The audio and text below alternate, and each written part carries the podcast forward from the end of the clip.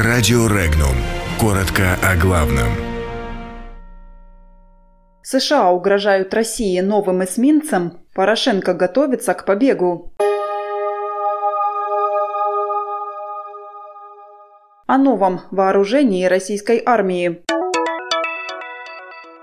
Американский эсминец вышел в первый боевой поход. Куда намерен сбежать Порошенко? Автобусы в России могут стать безопаснее. Выкачивание воды из Байкала продолжится. За шесть лет Министерство обороны России провело системное перевооружение вооруженных сил страны. Об этом заявил министр обороны России Сергей Шойгу. Так, за этот период вооруженные силы получили более 100 межконтинентальных баллистических ракет «Ярс», почти столько же баллистических ракет подводных лодок, три ракетно-подводных крейсера стратегического назначения, «Борей», 57 космических аппаратов, 7 подводных лодок, береговые ракетные комплексы «Бал» и «Бастион». Помимо этого, на вооружение поступили более тысячи самолетов и вертолетов, более 150 надводных кораблей, катеров – также глава Минобороны констатировал усиление состава войск в Крыму, что обеспечивает защиту территории полуострова и интересы России в Черном море.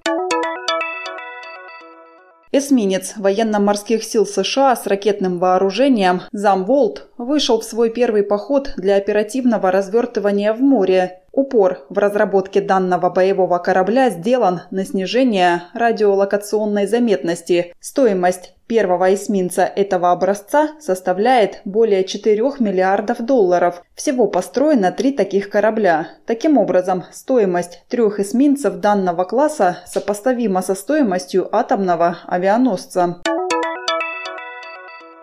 Испания или Молдавия могут стать пристанищем президента Украины Петра Порошенко в случае его поражения на предстоящих выборах. Об этом рассказал депутат Верховной Рады Сергей Лещенко, заявивший о выходе из фракции блока Петра Порошенко. По его мнению, Порошенко, вероятно, попытается сбежать в Испанию, где владеет недвижимостью, или в Молдавию, где живет его бизнес-партнер Владимир Плохотнюк.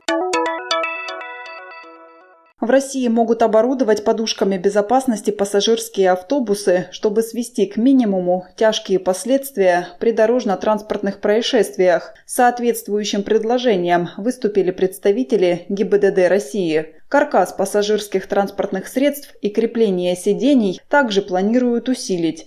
Ведомство рассчитывает уже к началу 2020 года разработать соответствующий госстандарт и реализовать его на практике.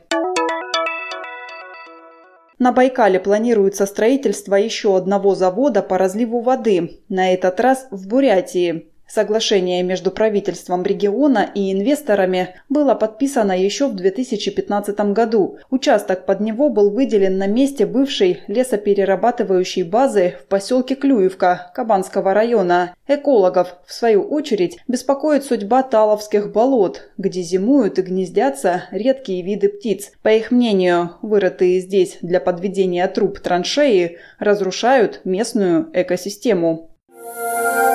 Подробности читайте на сайте Regnum.ru.